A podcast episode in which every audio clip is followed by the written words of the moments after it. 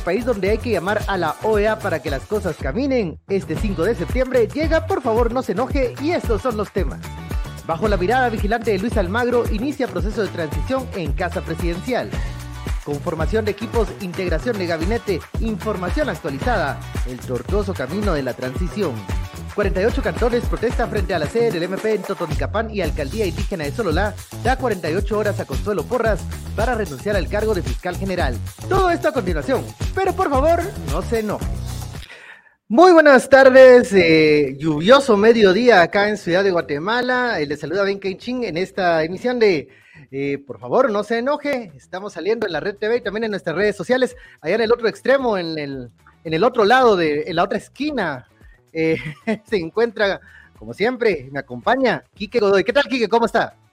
Buenas tardes, don Ben. Buenas tardes a todos los teléfonos que nos están viendo. Eh, vamos a. Digo teléfonos porque hasta ahora han de ser teléfonos la mayoría. A esta hora. Será una computadora o un audífono que nos esté escuchando.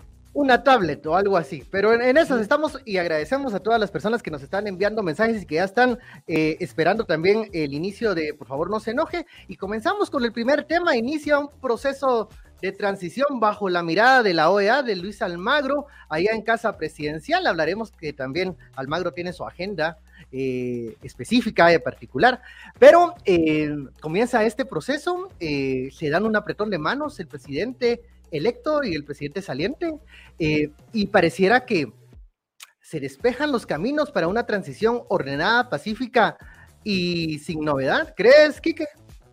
¿Seguirá siendo él el policía bueno? El que está dando los mensajes positivos, todo está bien, vamos para adelante, la vieja, digo, la señora que ya no va a molestar, el otro muchacho que te ayuda eh, tampoco. Eh, ¿Será que solo el mensaje de que yo estoy haciendo todo lo correcto, si algo más pasa, no fui yo? Eh, bajo la vista del chaperón, porque le mandaron chaperón ayer para la primera tomada de manos. Sí, y es que le pidieron contundencia también al, al mandatario que, afirmara, que diera ese apoyo y espera, dice el presidente electo, que ese ejemplo lo imiten otras instancias en donde no hay tanta... el ah, vicepresidente también fue contundente, dijo él, que hasta dijo que si se quieren quedar con sus secretarios, que se queden con sus secretarios. Sí, no, ajá, contundente en, afirmar que no va a estar en el proceso de transición del mandatario. O sea, eh, tuvimos dos, una presidencia dividida, no nos dimos cuenta.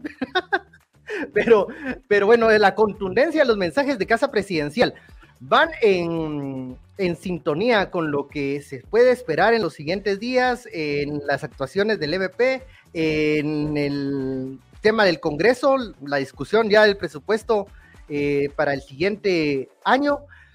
También hay algo que me llama la atención. el presidente dio una metodología al presidente electo Bernardo Arevalo, le mostró, se la entregó, él dijo que estaba todo bien, que iban a analizar algunas fechas, pero también están como, esto es como cuando te dan en la universidad muchas tareas al mismo tiempo y que tienes que llevar todos los talleres, todos los, todos los, eh, todos los reportes. Em, también puede complicar en algún momento el camino de esta transición. Recordemos que no hay en este momento ministros eh, designados, por, por el tema de la temporalidad.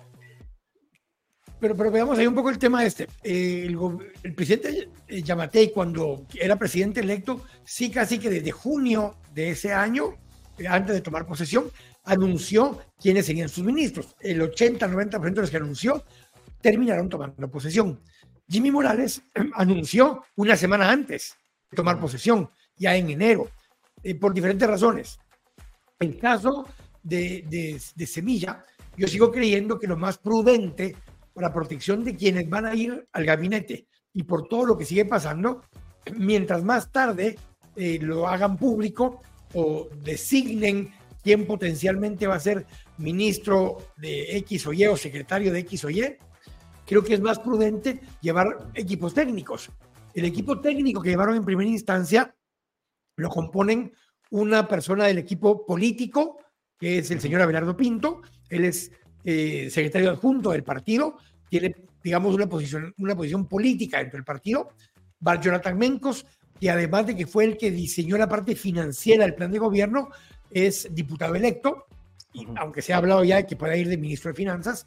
Eh, y el resto del equipo son técnicos, asesores. José Carlos Sanabria, el mismo Cristian Espinosa, son parte del equipo técnico, son asesores de bancada, de Semilla ambos, y ambos específicamente asesores de Bernardo Arevalo.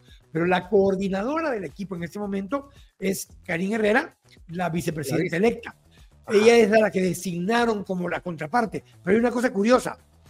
Hoy también ya se hizo público que cuando no esté el presidente eh, actual, o sea, el presidente Yamatei, estará el ministro de Trabajo. El vice, no, ah, no, no, no, el vice, no, no, no, no, ah. Rafa Rodríguez. Ah, ah bueno, el ministro de Trabajo. El ministro de Trabajo como enlace técnico. Lo curioso ahí es que no pusieron a Keila Vilches, que es la eh, secretaria de Plan, eh, porque era obvio cuando iban a poner al, al, vicepresidente, pero pudo haber sido la secretaria de Plan, que es la coordinadora de plan de gobierno, y sin embargo pusieron a Rafa Rodríguez, ministro de Trabajo. A mí me llamó la atención, bueno, me imagino que estos equipos se van a complementar en los siguientes días, no ver a Patricia Orantes, Pati Orantes, también ex Plan en su momento, creo que fue bajo la administración de eh, Berché. Berché, así es. Em, algunos comentarios ya también del ala más progresista que apoya a Movimiento Semilla, eh, criticó la falta de representación eh, paritaria de, género femenino, ajá. Em, pero bueno, yo no sé, el reclamo, va a complementar, me imagino yo, en los siguientes días. Mira, entiendo el reclamo. Ahorita lo que nombraron fue a este primer como equipo coordinador que se apersonó ahí a Casa Presidencial. Pero obviamente de aquí en adelante el equipo debe ser muchísimo más extenso, más grande, a haber equipos técnicos de cada uno de los ministerios y ahí surgirán los otros miembros de las mesas técnicas. Otra vez, con el temor que no empiecen a señalar que este es ministro de esto, este es secretario de aquello, este del otro, porque tienen temor a que puedan empezar a ser atacados, perseguidos, como mínimo en redes sociales, pero también legalmente. Entonces, yo entiendo un poco esta lógica, sé que hay por lo menos cuatro o cinco personas más que forman parte de este equipo eh, principal del que están hablando. Patio Orantes muy probablemente esté ahí, también probablemente Ana Navidad Girac y otros, conforme las equipos técnicos tengan que enfocarse a distintos ministerios o a distintas unidades de, equipo de gobierno. Luego de dar una conferencia de prensa que fue muy de, a ver, de, formas, de, frases políticas en casa presidencial, eh, con el presidente. De miradas, de miradas, porque los memes salieron de miradas. De miradas, como de, ¿será, ¿será que le creo? Esa misma, a ver, esa misma ese mismo escepticismo se trasladó a una conferencia que dio después el, presidente electo junto con la vicepresidenta electa, en donde decían, bueno, esperemos que esto se cumpla, ¿no? O sea, eh, mucho podemos estar haciendo planes de equipos técnicos, de nombrar a más personas, pero si en paralelo continúa la misma deriva, eh, pues esto, sería un... Me la atención dos comentarios que hizo el presidente electo allí, a la par del presidente Yamatei porque ahí mismo hizo, resaltó él todavía el tema del Ministerio Público y del golpe de Estado. O sea, no se esperó a su conferencia de prensa en privado. A la par del presidente Yamatei lo dijo, no se inmutó el presidente Yamatei, lo tomó muy como pues, parte del discurso que está dando este señor. Eh, el presidente, el, secretario Almagro fue muy contundente también en algunas de las frases, pero ahí es donde vos decís, eh, el presidente Yamatei sí dijo me da mucho gusto tener aquí a la par al presidente electo Bernardo Arevalo, a la vicepresidenta electa Karin eh, Herrera. O sea, los mencionó por nombre, cosa que el mismo Casif no se atrevió a hacer en su comunicado. Eh, entonces, hubo comunicado, ¿cierto? También vamos a mencionar eso más adelante, sí. Eh, justo pues, el comunicado, pero bueno, no sé si, si es porque... Hicieron un cámara de comercio y, más peor, diría yo, pero bueno, eh, ese es un tema que tenemos que terminar de profundizar, pero sí me, dio, me llamó la atención, ven, que el presidente Arevalo, presidente electo Arevalo, sí repitió lo que había dicho ahí mismo. No fue tan diplomático como uno, él, también fue contundente. Y en ese tuvo contundencia, ¿no? Y, creo que, a ver, eh, sí, el presidente Yamatei mantuvo las formas, creo que cuando dice en lo que respecta al organismo ejecutivo, en lo que tenga que ver al organismo ejecutivo, ahí está la clave porque él va a utilizar esa frase para hacerla de Poncio Pilatos en, e, este momento, ¿no? Esa es justamente la dinámica. Creo que hasta ahí llegó, eh, pero ahí viene el otro tema, porque viene el, secretario Almagro y dice, miren, yo aparte de hablar con usted, señor presidente, y agradezco que esté haciendo este proceso de transición con Chaperón incluido y demás. Voy a ir a ver a la fiscal general y voy a ir a ver a los magistrados de la Corte Suprema. Ya les pedí audiencia para ver en qué onda andan ellos. Y eh, eh, tocaste el punto eh, de un mensaje que nos llega ahorita de Estrada Yolus. Dice que, pues, pregunta si objetivamente la OEA puede hacer alguna, algún cambio, digamos, sustancial o qué, qué tan importante es la visita del señor Almagro. Hoy se reúne ya con los magistrados de la Corte Suprema de Justicia Recordemos que en el pronunciamiento que hace la OEA fue enfático en el tema de que había una excesiva judicialización del proceso electoral. Eh, habrá que ver si el, secretario Almagro les va a preguntar, bueno, ustedes, eh, y este es su juez séptimo, ¿qué, qué, qué, qué onda? O sea, eh, ¿cómo, es, cómo es que, que, está la cosa aquí en el OJ? que incluso cuando nosotros vimos la primera visita de Almagro, fue muy, a ver, muy política, muy tranquila. Muy diplomática. Pero el pronunciamiento fue, fue, fue diferente. Ahora viene con ese antecedente, ese pronunciamiento que, que algunos consideraron así, que no reflejaba lo que había, eh, lo que había, la, la, impresión que les había dado en la visita. Eh, Ahí está la pregunta de Estrada Holus, donde dice que si esto no está en contra de la soberanía. A ver, ah, el artículo 143 de la Constitución establece que la soberanía está en el pueblo la soberanía es de nosotros.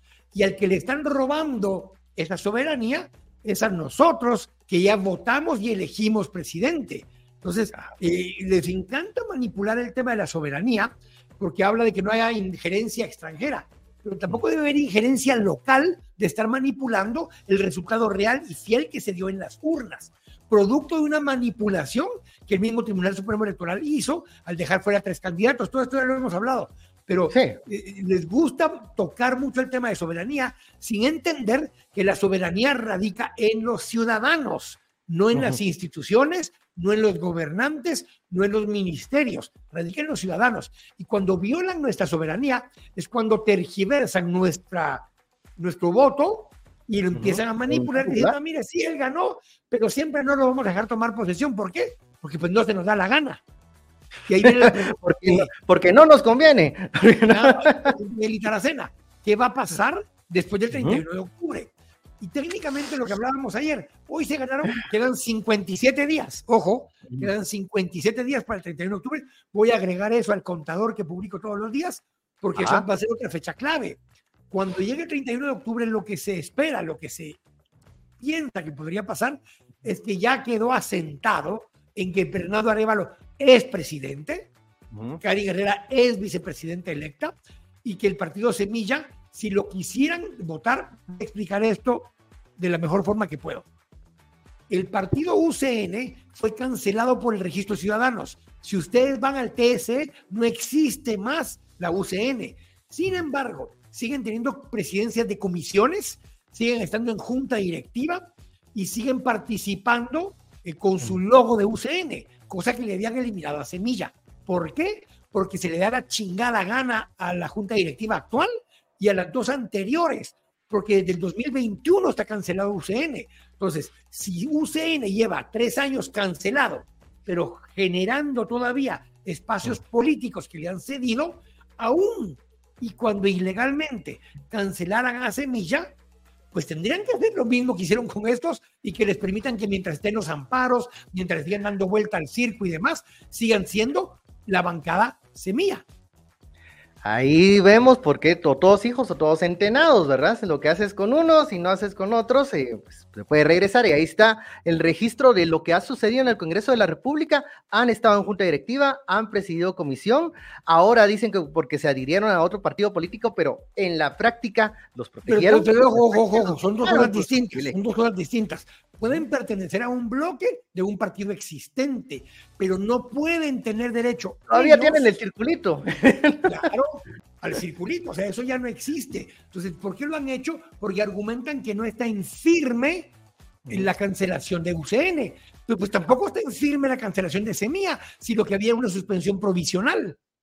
Y, siendo realistas, estos procesos duran mucho tiempo, entonces, bueno, no pueden actuar de una manera precipitada como vimos que lo hizo la Junta Directiva con el, con el desconocimiento del bloque Semilla. Tuvieron que, tuvieron que recular e ir contra sus propias acciones y tuvieron que nuevamente restituir esos ese un par de del bloque. Para que, no nos sigan diciendo que no leemos los mensajes, lee un par de los mensajes, pues. A ver, dice, eh, don Henry, habrá que preguntarle a Arevalo si disminuirá la cantidad de la gente de la SAS, ya que eh, hay familias completas trabajando en ese lugar. Bueno, primero preguntémosle al presidente. Según SAS ya no existe. Según yo, ya no existe. Era una promesa de campaña. Era una promesa de campaña que bueno, también prometió en campaña que iba a meter presa a Sandra Torres. Y también prometió en campaña que iba a cerrar por la CEN. no, porque para allá va. Entonces, eh, cambian mucho las, las, promesas en la práctica. Eh, mm, Sandra terminó siendo aliada, el Parlacén terminó siendo refugio y la SAS terminó, pues, consintiéndole los privilegios a él. Ahora sí claro que habría que revisar qué dice el plan de gobierno de, de, Semilla con respecto a SAS. No he leído esa, ese, creo que ni siquiera está en el plan de gobierno qué van a hacer con SAS. No hay una, no hay una referencia directa a SAS. Lo único que ha dicho el presidente electo cuando le han preguntado sobre presidencia es, bueno, una revisión de gastos, habrá que ver eso.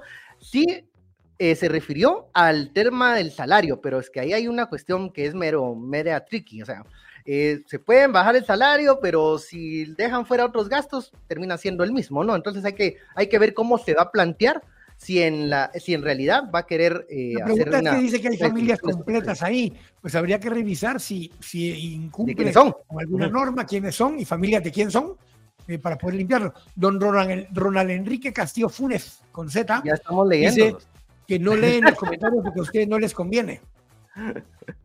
No, lo que no nos conviene es que no nos envíen comentarios, así que sigan enviando comentarios porque a nosotros sí nos gusta leer todos los comentarios. Aquí, aquí tenemos eh, tolerancia. Eh, pasemos al, tema de, eh, bueno, terminemos, mejor dicho, el tema de Almagro. Decíamos, esta visita se va a complementar junto a una cita que le pide también al Ministerio Público. Ahí hay un reclamo de, de un señor este que, que dice, bueno, ¿por qué viene Almagro a hacer estas cosas? Y incluso el fiscal Curuchiche le mostró en los expedientes con las firmas y todo, y no lo menciona en su informe final, y que tal vez pudiese estar eh, cometiendo obstrucción a la justicia. Ya comenzamos a caer en este tipo de comentarios, pero bueno, el señor Almagro viene acá primero porque el presidente Yamatei lo invitó. O sea, eh, no se vino a meter así como colado en fiestas, como parecen algunos en el MP, ahí en el despacho superior, que, aunque no los llamen, llegan. Em, y, Saludos a la señor Arresis y al señor Pineda y al señor y, y, al, y, al, y a los ¿qué? Y a, y a, las cuentas que tienen, ¿no? En, en, en, sus, en sus redes sociales. En la cuenta X, ahora, mejor llamada. En la red social X. Bueno, el señor Almagro viene porque lo invitaron. Y viene porque viene a mm, concertar unas citas por ciertas cosas que se suscribieron. El pronunciamiento se suscribió allá en Washington y se suscribió con la firma también del canciller Búcaro. Así que viene a constatar eso, ¿no? Y vendrá. el documento habla de intimidación de parte del organismo judicial, de parte del Ministerio Público. Usted está pidiendo esos dos lugares para verificar si hay intimidación o no. Si lo quieren recibir o no, son otros 100 pesos. Ah, que qué le vayan a decir o qué, qué le, si le van a abrir las puertas o le van a, le van a dar solo un café, pues ahí, ahí sabremos que... Yo, no, yo llevaría cualquier cosa que vaya a tomar en esos lugares, yo llevaría envasado mi propio pachón. Yo no pediría nada. mejor compre una su agüita sellada, mejor para, para evitar, para evitar algún tipo de. de Yo ayer no sé te diste cuenta cuando estaban en la, en la, ya en la conferencia de prensa, eh, se acercan los Ujieres. El Ujier es el, el asistente que está ahí de parte de la SAS a servirle café al presidente electo. Él ya tiene personal de la SAS. Mi pregunta era si lo que le están proveyendo a él se lo provee su equipo de SAS o el equipo de SAS del presidente o el equipo de SAS de, de, de Casa Presidencial porque pues yo ahí te ayudaría tomarme el café o la botellita de agua. No, después si uno se pone malo del estómago, no sea qué, entonces mejor, ahí sí no sabemos hasta dónde llega la protección del círculo que tiene el presidente electo, em, pero hay que estar, hay que estar atentos. Y con la mirada de desconfianza que tenía ayer, creo que tal vez solo fue agüita pura y de la que llevaba. Em, Mario Gabriel Muñoz nos manda algo que también ya habíamos visto en Canal Antigua que dice que se eh, solicitaron el retiro de antejuicio de la Fiscalía de Delitos Electorales contra eh, los magistrados de la Corte Suprema, de, perdón, magistrados del TSE, eh, por los delitos de abuso de autoridad con propósito electoral e incumplimiento de deberes, derivado de una denuncia que interpuso la UNE, por supuesto fraude electoral. Eh, yo creo que las... Esta es la lluvia, de, esta es la lluvia de, irregularidades, no, no, no, no. Sí, pero ninguna habla que ellos de fraude electoral per se, sino que hablan de la compra del equipo o de la adquisición de los servicios de, de la Junta Electoral Departamental y la Junta Electoral del Distrito Central, eh, y hablan de, de que el TREP no funcionó como debió haber funcionado. Yo no he leído ninguna de ellas que acuse concreta y específicamente de fraude electoral, pero pues habría que ver si eso es exactamente lo que pidieron. Según la gente de, de Canal Antigua, justamente, dicen que el juzgado octavo del ramo penal remitió a la Corte Suprema de Justicia la solicitud de retiro de inmunidad eh, para el antejuicio de los del TSE eh, por abuso de autoridad con propósito electoral e incumplimiento de deberes. Eh, justamente lo que dice Canal Antigua, que lo elevaron y ya no lo van a conocer ellos, lo va a conocer la Corte Suprema de Justicia. Lo último que la UNE había mostrado o había denunciado públicamente era este ingreso de actas en horas diferentes en el sistema del TREP, que por cierto, eh, esta iniciativa de linterna de algunos medios digitales, eh, pues corroboraron eso y se, pues demostraron que no era cierta la hora, que la hora estaba modificada en los eh, pantallazos que la UNE eh, denunciaba como, como una irregularidad. ¿Será esto lo, lo que sustenta? Y reclamaron también que no eran ni las seis con seis de la tarde y habían ingresado. Lo que pasa es que, y lo explicamos hace unos días con vos, estos son las actas que vinieron de Estados Unidos, y ya estaban listas dos horas antes, porque Miami, el este de Estados Unidos, va dos horas antes les tenían prohibido ingresarlas hasta que dieran las 6 de la tarde. Ah. Eh, y a las 6 y 6 de la tarde pues las ingresaron porque ya estaba tabulado. Eh, pero igual, eh, están hablando de 3, 4, 5 actas y la diferencia fue casi un millón de votos. Ahora, la pregunta es, para los magistrados del TSE, ¿cuántos antejuicios llevarán ya acumulados los señores? Tres de ellos llevan por lo menos tres, que son Álvaro Cordón, la presidenta eh, Palencia y creo que Maynor Custodio Franco. Ellos tres llevan ya tres, los demás creo que llevan dos. Ahí van, ya se van emparejando, entonces, eh, pues, pues, no sigue la intimidación entonces a las eh, autoridades electorales. Respeto, respeto. Ay, el, señor Búcaro, lo que es, lo que es tener que sacar el, salario del puesto. A ver, dice Alan Gatica, ¿cómo interpretar las 48 horas de plazo que los 48, no, no son los 48 cantones, es la eh, alcaldía indígena de Sololá? Eh, si el presidente vigente quiere mostrar señales de obediencia, debería pedir algunas cabezas. Bueno, el presidente saliente, mejor dicho. Em, pues ahí está el plazo que entregaron. No eh, dijeron qué consecuencias tendría si no cumplen con las 48 horas. Solo dijeron que le pidieron, a ver, renuncia, la, renuncia a doña Consuelo, a Rafael Curruchicha, a Cintia Monterroso, le pidieron al presidente que le solicitara la, renuncia a la fiscal, eh, cosa que no creo que va a pasar. Eh, y tampoco creo que va a pasar el extremo. puede hacer el presidente, porque el presidente no puede simplemente venir y decir, miren, ahí renuncian. O sea, ah, pedir la renuncia. Legalmente, hay, una, hay una modificación de la ley orgánica del Ministerio Público que te, que te impide hacer eso. Pero entonces eso, eso iría en contra de aquel rumor de casa presidencial que dicen que hay una carta firmada de renuncia de, de la señora Consuelo Porras ahí por esos pasillos. La carta puede estar firmada. Ella puede haberla dejado ahí eh, como una ofrenda de que confiaran en ella, que no iba a actuar en contra del presidente y su entorno, su pareja y todo lo que está así más cercano. Pero que esa carta exista, que cuando la implementen, la ratifique la fiscal general, serían otros 100 pesos distintos. Eso ya son otros, otros 100 pesos y sería interesante ver. Bueno, no sabemos qué consecuencias van a haber después de este, de este vencimiento de las 48 horas. Lo que hemos visto es que hay coordinación de parte de estas, eh, de estas autoridades ancestrales, de estos grupos que han venido manifestándose. Hoy, como segundo día, los 48 cantones en la sede de Totonicapán eh, continúan en, las, en sus protestas. Ayer hizo un mensaje, un tuit, eh, Telma Cabrera, que lo refrendó Codeca, diciendo que en las calles nos íbamos a esperar. Eh, el em, elemento que vendría a una, a ver, recordemos que el, que el MLP ahora desaparecido, porque no, no, logró. Todavía no. Todavía, no, pero desapareció como la UCN. o sea que puede estar cuatro años, cuatro años más. Mientras no eh, termine el periodo electoral, los nueve partidos que van a perder su personalidad jurídica porque no llegaron por razones electorales a meter un diputado o a tener el 5% de los votos, esos, después de que termine el proceso electoral, viene un proceso. Y el proceso incluye el que se hagan las actas, que se refrende y se emite el acuerdo del TSE. Este acuerdo del TSE es exactamente el mismo con el que desapareció la UCN en su momento. Y, y, en el caso de que lo perdiste por razones electorales, pues no hay mucho que pelear, ya estuvo. Bueno, cuando pero por razón puedes, pedir, puedes pelearlo. E, estos, estos, estos leguleyos modernos que andan en el Congreso de la República, vaya que no salieron con aquella idea de que como el MLP no llegó al, al mínimo, eh, le iban a, iban a declarar independiente a la diputada eh, Vicenta. No sé, solo eso faltaba. Solo eso faltaba. Hay otra cosa curiosa. Hay otra cosa curiosa. UCN la UNE creo, y creo que hasta el PAN estuvieron suspendidos provisionalmente en algún momento durante los últimos cuatro años. ¿Por qué? Porque el mismo eh, TSE los mandaba a suspender porque no habían pagado una multa, porque no tenían eh, integrado su comité ejecutivo o por alguna razón de ese tipo. Lo que sucede es que cuando lo suspendieron provisionalmente, nunca le suspendieron sus derechos como partido en el Pleno del Congreso y fueron suspendidos varias veces varios partidos, no solo fue uno.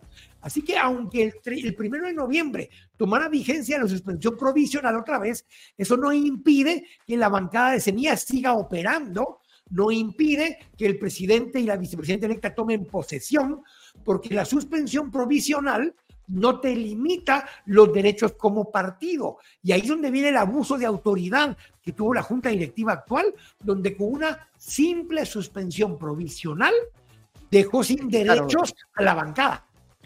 Lo dijo Mario Taracena, no saben perder, hombre, no saben perder y eh, pues sí, no, lo que realizaron no se borra con restituirle los derechos. Ojo, que, que la, Em, bueno, la diputada electa también, Andrea um, Reyes Ceseña. Reyes Ceseña.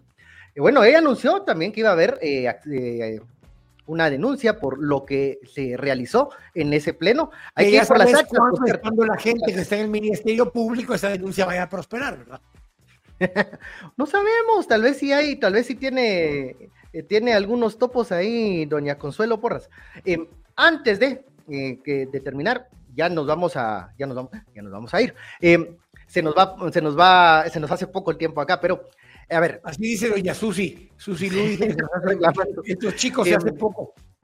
A ver, va a haber en estos, ¿cuántos días hace falta para que cumplan lo del 31? ¿50 y qué? 57 días.